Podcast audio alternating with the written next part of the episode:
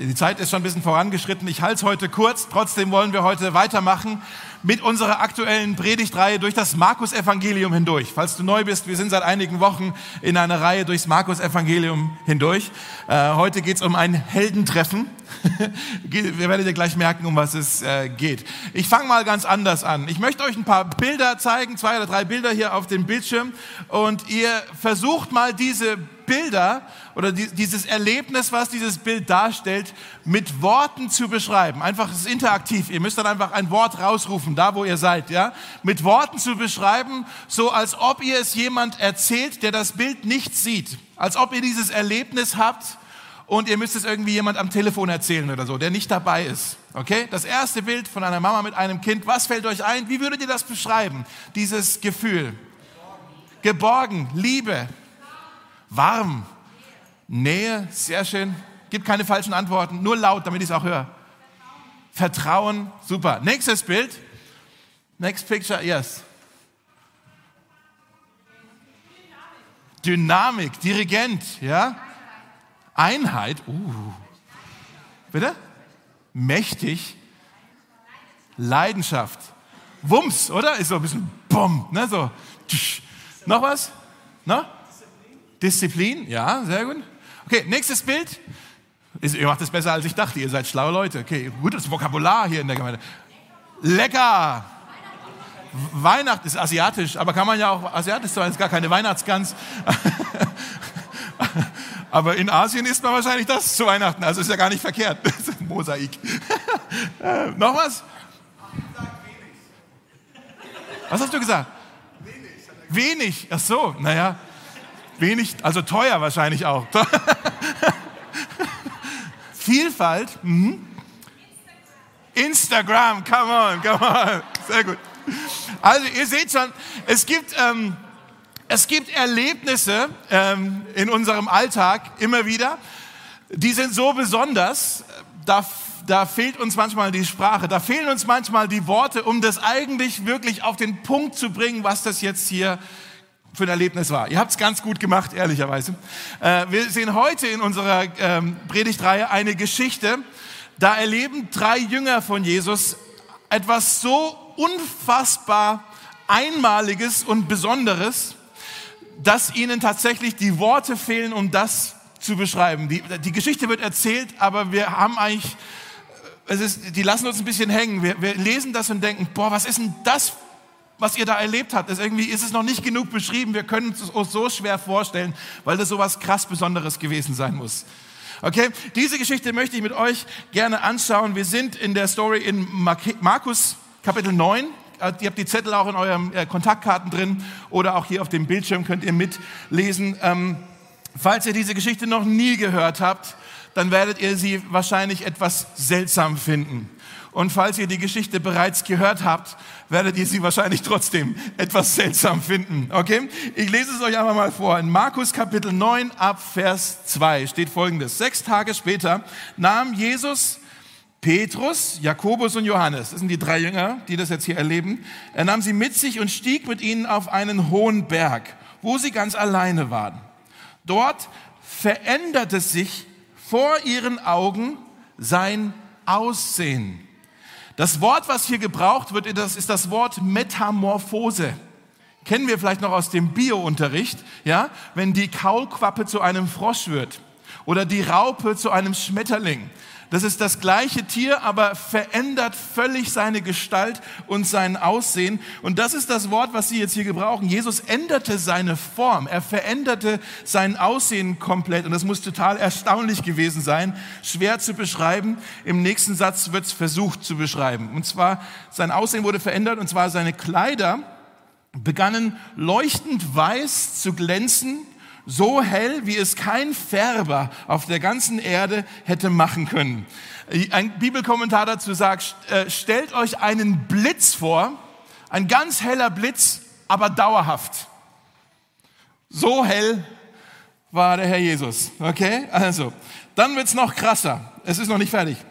Dann erschienen Elia und Mose vor ihnen Und die beiden redeten mit Jesus. Falls du nicht so ganz bibelfest bist, ist nicht schlimm, aber Elia und Mose sind Persönlichkeiten aus dem Alten Testament aus einem völlig anderen Jahrtausend. Das sind nicht nur so halt von vorgestern, sondern wirklich eine komplett andere Epoche. Und die tauchen jetzt hier auf. Was machen die denn hier? Wie sind die denn dahergekommen? Sind die jetzt, war das eine Zeitreise? Kann doch nicht sein. Oder sind die schon im Himmel und die sind jetzt wieder vom Himmel hier auf diesen Berg gekommen, um Jesus zu besuchen?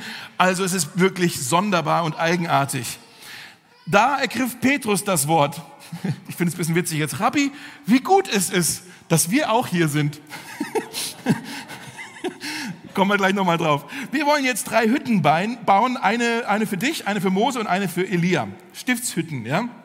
Petrus wusste nämlich nicht, was er eigentlich sagen sollte. So erschrocken waren er und die beiden anderen Jüngern. Habt ihr schon mal gemerkt, wenn Leute mit Angst zu kämpfen haben oder wirklich erschrecken, dann gibt's unterschiedliche Typen. Manche, denen bleibt die Spucke weg, die erstarren richtig. Und andere, die haben so viel Angst, die, ähm, die werden richtig gesprächig. Kennt ihr sowas? So eine komische Situation, plötzlich quasselt der. So, hör mal auf zu quasseln. Das ist, das ist eine Art Angstbewältigung. Ja? Oh, wie gut, dass du hier bist, Herr Jesus. Wir wollen jetzt hier Hütten bauen und so. So erschrocken waren sie.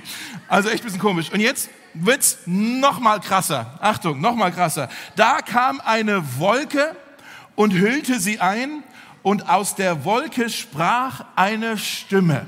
Die Stimme Gottes erklang jetzt hier und sagt, dies, zeigt auf Jesus, dies ist mein geliebter Sohn, auf ihn sollt ihr hören. Und dann steht da, auf einmal, als sie um sich blickten, sahen sie niemand mehr als Jesus allein. Alles wieder vorbei. Während sie den Berg hinuntergingen, schärfte Jesus den drei Jüngern ein, niemanden zu erzählen, was sie erlebt hatten, bis der Menschensohn von den Toten auferstanden sei. Diese Bemerkung Jesu ließ sie nicht mehr los und sie überlegten miteinander, was er wohl gemeint hatte, als er von der Auferstehung der Toten sprach. Also eine merkwürdige, eine sonderbare Geschichte, oder? Ich weiß, ihr lehnt euch jetzt zurück und sagt, so Dave, erklär mal. und ich muss gleich mal euch ein bisschen enttäuschen. Ich habe auch mehr Fragen als Antworten zu diesem Text es ist echt eine, eine schräge Geschichte. Was, was, was sollen wir denn da mit anfangen? Aber ein paar Sachen, glaube ich, kann ich euch heute mitgeben. Ich möchte euch heute in der Zeit, die wir noch haben, recht schnell das 3, 2, 1 von dieser Geschichte geben. Wir sehen drei Freunde, zwei Helden aus der Vergangenheit und hören eine Stimme, die uns sagt, was wir zu tun haben. Drei Freunde und dann zwei Helden aus der Vergangenheit und eine Stimme, die uns sagt, was wir zu tun haben. Das erste, falls ihr es euch aufschreiben wollt, ist, wir sehen hier drei Freunde, die einen Blick hinter die Kulissen werfen dürfen. Die dürfen einen Blick hinter die Kulissen werfen. Das sind hier die drei Freunde, Petrus, Jakobus und Johannes. Jesus nimmt die drei Jünger mit auf einen Berg.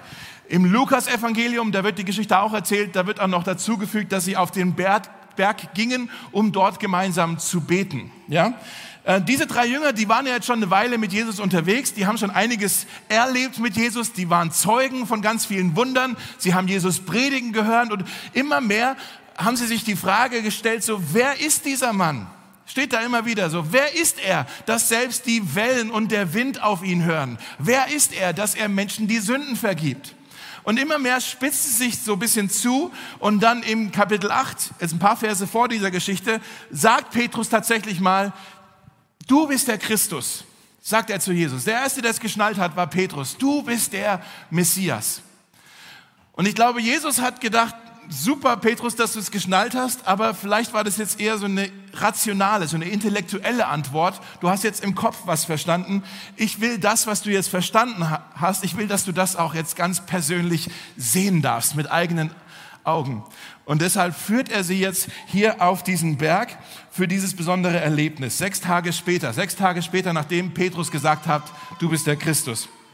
Ich finde es interessant, dass das auf einem Berg passiert, fern von den Massen, fern von den anderen Menschen, fern von den anderen Jüngern auch, fern von allem Hype, fern von der Aufmerksamkeit. Vielleicht möchtest du dir folgenden Satz mal aufschreiben. Die tiefsten Erlebnisse mit Jesus finden oft im Verborgenen statt. Hast du das schon mal festgestellt? Die tiefsten Erlebnisse mit Jesus finden oft im Verborgenen statt. Manchmal sind wir so, oh, ich muss jetzt auf die nächste Konferenz, wo ganz viele Leute sind und da wieder was mit Jesus erleben und das kann da ja auch passieren. Aber die tiefsten Erlebnisse hast du vielleicht in deinem stillen Kämmerlein oder beim Autofahren oder wenn du irgendwo spazieren bist oder irgendwo auf einem Berg bist, wo es, hey, nur ich und Jesus jetzt, ja. Die tiefsten Erlebnisse mit Jesus finden oft im Verborgenen statt. Und dann hier auf diesem Berg sehen wir jetzt, dass Jesus seinen Jüngern im Grunde seine Herrlichkeit offenbart. Er, die kriegen jetzt hier einen Blick hinter die Kulissen und sie sehen Jesus in seiner himmlischen Gestalt.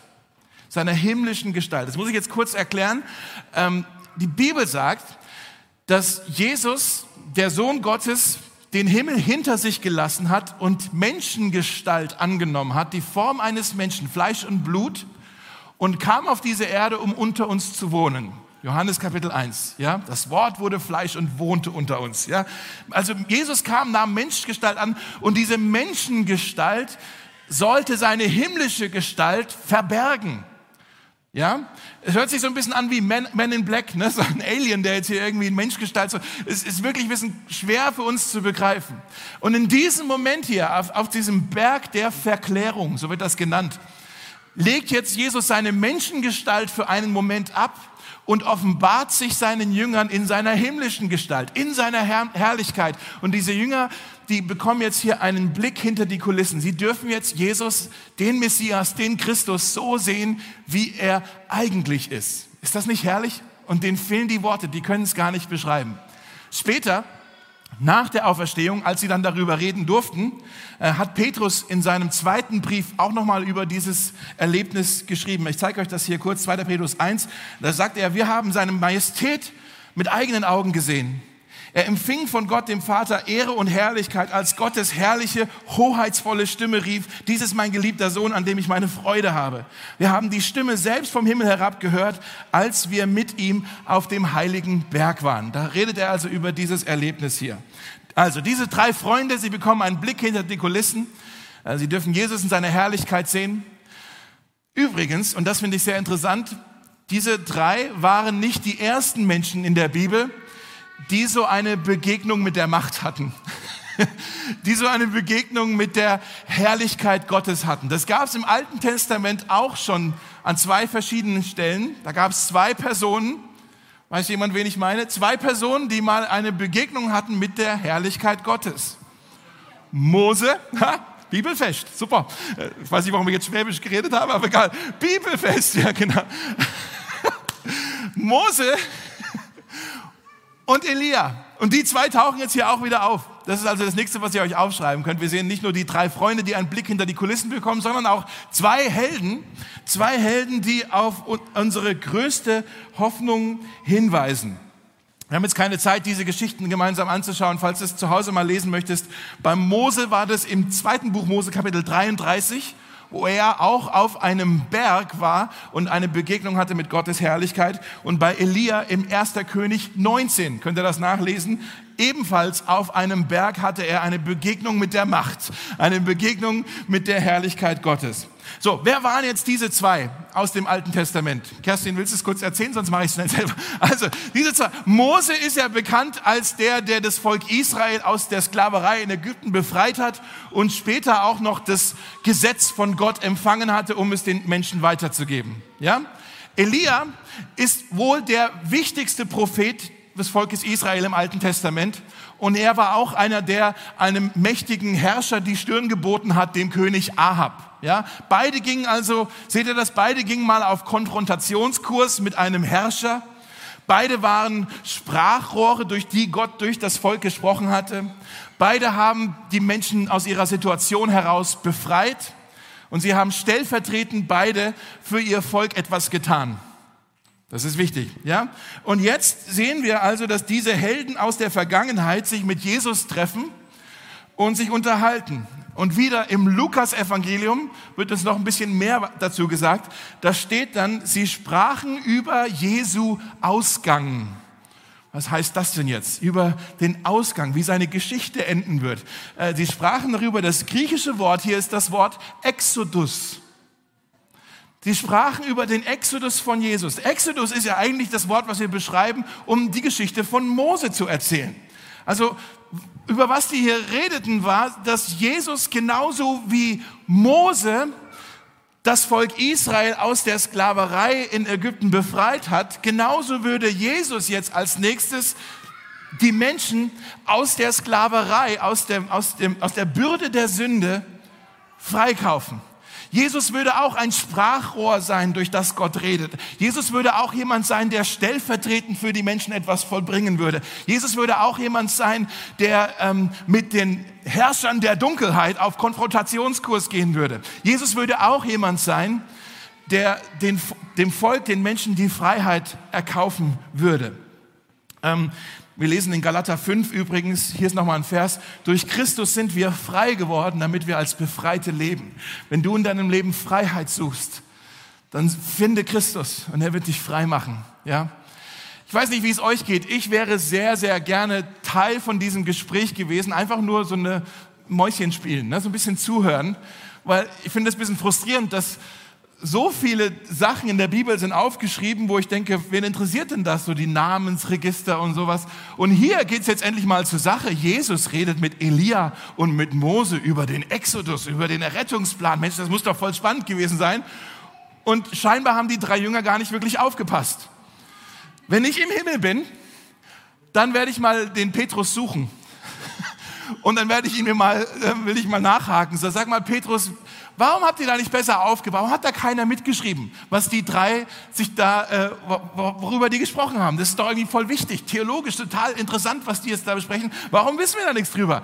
Und Petrus, warum, warum hast du nur an das nächste, an das nächste Bauprojekt gedacht? Das ist so typisch Christen, oder? Uh, der Herr tut was, wir brauchen ein Gebäude. Ja. Das ist irgendwie, das ist echt komisch. Die, die, Petrus sagt hier, oh, wie gut, dass wir hier sind. Jesus, was hast du es gut, dass du uns hast? Denn schön, was hier passiert, aber wir bringen jetzt hier ein bisschen Strukturen und Prozesse in die Sache. Ja, das würden die Deutschen würden das jetzt sagen. Es braucht Prozesse, es braucht Organisation. Ja, wir bringen jetzt hier ein bisschen Strukturen, Prozesse rein, äh, denn das fehlt hier offenbar. Und während jetzt Petrus hier seine Ideen liefert und Vorschläge macht, bildet sich eine Wolke um sie herum und Gott selbst taucht auf in dieser Szene und sagt im Prinzip den Petrus, während er noch redet, so Petrus, halt mal die Klappe. Dies ist mein geliebter Sohn, auf ihn hört. Dies ist mein geliebter Sohn, auf ihn hört. Das dritte, was ihr euch aufschreiben könnt, ist, ähm, es ist eine Stimme, die wir hier sehen, die uns einlädt, die Ohren zu spitzen. Eine Stimme, die uns einlädt, die Ohren zu spitzen. Das ist übrigens schon das zweite Mal, dass Gott hier äh, kommt. Das war bei der Taufe auch schon mal, hat er genau das Gleiche gesagt. Dies ist mein geliebter Sohn, auf ihn hört, bei der Taufe von Jesus. Und jetzt kommt er wieder und bestätigt Jesus und sagt den Beteiligten dort, hey, das ist wirklich der Messias. Das ist der Sohn Gottes, der Christus. Ähm, und wir sehen also hier diese eine Stimme, die uns einlädt, die Ohren zu spitzen und auf Jesus zu hören. Mögen, möge man das nie über unsere Gemeinde Mosaik sagen, dass wir so fixiert sind auf unsere Pläne und unsere Ideen, dass wir es verlernt haben, seine Stimme zu hören. Wisst ihr, was ich meine?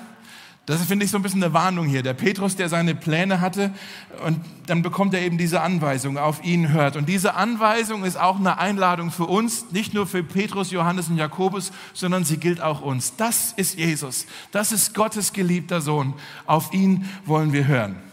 Ich frage mich, warum war unsere Gemeinde wohl in den letzten acht Jahren so spürbar gesegnet? Woran liegt es? Weil wir immer alles richtig gemacht haben? Nee, haben wir ja nicht. Definitiv nicht. Ja? Warum liegt da offenbar Segen auf unserer Gemeinde? Wahrscheinlich gibt es mehrere Gründe dafür, aber ich glaube, ein Grund, warum Gott diese Gemeinde, warum Gott Mosaik segnet, ist, weil von Anfang an in dieser Gemeinde eine hohe Priorität gesetzt wurde auf das Wort Gottes.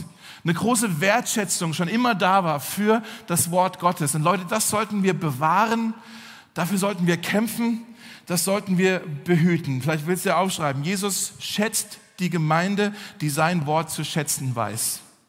Jesus schätzt, Jesus segnet diese Gemeinde, die sein Wort zu schätzen weiß. In Lukas 11 steht, gesegnet sind die, die Gottes Wort hören und es bewahren. Da liegt Segen drauf, wenn wir sein Wort hören und es bewahren.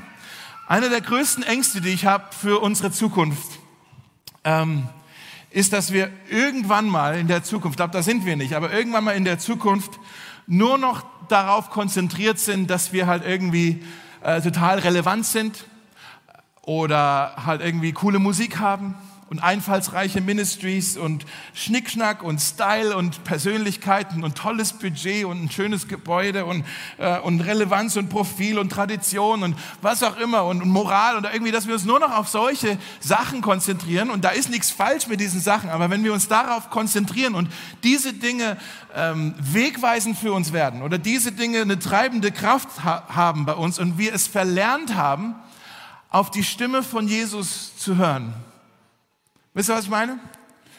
Wenn wir da irgendwann ankommen, dass wir die Stimme von Jesus nicht mehr ernst nehmen und uns nur noch so auf unsere eigenen Ideen verlassen, dann müssen wir den Laden dicht machen. Ich, ich drohe euch nicht damit, ich zeige euch nur eine Dringlichkeit, weil ähm, ich habe lieber gar keine Gemeinde als eine Gemeinde, die verlernt hat, auf Jesus zu hören. Ja? Und deshalb sagt Gott, dies ist mein geliebter Sohn, auf ihn sollt ihr hören. Leute, lasst uns eine Gemeinde sein, die Jesus sehr gerne beim Wort nimmt. Lasst uns eine Gemeinde sein, die Zeit verbringt in diesem Buch hier. Äh, in diesem Buch, das nicht grundlos der Bestseller ist in der Weltgeschichte. Das meistgeschmuggelte und das meistgestohlenste Buch in dieser Welt ist die Bibel. Ja? Äh, warum? Weil es das Wort Gottes ist. Lass es eine Gemeinde sein, die kapiert hat, dass wir nicht vom Brot alleine leben, sondern von den Worten Jesu. Mit anderen Worten, es ist nicht nur materielle Dinge, die uns erhalten, sondern wir leben. Wir, wir sind erhalten durch seine Worte. Lass uns eine Gemeinde sein, die es lernt und immer mehr kapiert, oder versteht die Stimme von Jesus zu erkennen, so wie die Schafe die Stimme des Hirten erkennen. Lass es eine Gemeinde sein, die hinhört, wenn wir singen, wenn wir beten, wenn wir Gott preisen, dass wir da auch ein hörendes Ohr haben auf sein leises Flüstern und das, was er vielleicht in dieser Situation uns zu sagen hat. Lass es eine Gemeinde sein, die erfüllt ist vom Heiligen Geist sodass unter uns unsere Söhne und Töchter Weissagen und junge Menschen Träume haben und die alten Menschen unter uns äh, prophetische Visionen für uns haben. Amen. Ich möchte gern für uns ähm, beten noch und dann singen wir noch mal ein Lied. Vielleicht wollen wir äh, kurz aufstehen schon. Es gibt hier eine schöne Stelle noch am Ende dieser Geschichte, als Elia und Mose dann äh, verschwunden waren und die Wolke verschwunden war. Und dann steht da noch dieser eine Vers in Vers 8, vielleicht können wir den noch kurz zeigen auf dem Bildschirm. Äh, in Vers 8 steht, als sie um sich blickten, sahen sie niemand als Jesus allein. Das wünsche ich uns, Mosaik, dass wir wirklich Jesus vor Augen haben. Das ist das der Titel von unserer Predigtreihe, dass wir Jesus vor Augen haben, dass wir niemand anders sehen, auf niemand anders schauen als auf Jesus allein. Das wünsche ich dir, selbst wenn du heute zum ersten Mal da bist, das wünsche ich dir, dass du Jesus vor Augen hast, dass Gott sich oder Jesus sich dir auch offenbart. Vielleicht nicht ganz so spektakulär wie bei Jakobus und Johannes und Petrus, das war einmalig in der Weltgeschichte, aber vielleicht trotzdem auf eine ganz persönliche Art und Weise, dass du Jesus auch erleben darfst. Dafür möchte ich gerne noch beten. Jesus, wir danken dir so sehr für diese verrückte Geschichte, dass du ähm, dich den drei Jüngern da in deiner himmlischen Gestalt offenbart hast. Ähm, wir haben da eine Sehnsucht drauf, ähm, darüber, dich auch einmal so sehen zu dürfen. Und wir wissen, einmal dürfen wir dich so sehen, in all deiner Herrlichkeit, in all deiner Größe, in all deiner Majestät. Aber auch jetzt schon wollen wir auf dich schauen. Selbst wenn noch vieles verborgen ist, wenn wir dich gar nicht sichtbar vor uns haben, dürfen wir doch wissen, dass du da bist und auch heute noch ein Gott bist, der zu uns redet. Herr, wir wollen ähm, diese, diese Einladung, diese, diese Aufforderung von der Stimme aus der Wolke, die wollen wir uns auch zu Herzen nehmen und eine Gemeinde sein, die gerne immer wieder deine Stimme sucht und auf deine Stimme hört. Herr, rede zu uns. Sei ein Gott, der viel und deutlich zu uns redet. Durch dein Wort, aber auch durch andere Menschen aus der Gemeinde, Herr. Wir haben da eine Sehnsucht danach, das noch mehr zu erleben, Herr. Wir danken dir an diesem Tag für deinen Segen auf uns und auf dieser Gemeinde. Und wir lieben dich, Herr, weil du uns zuerst geliebt hast. Amen.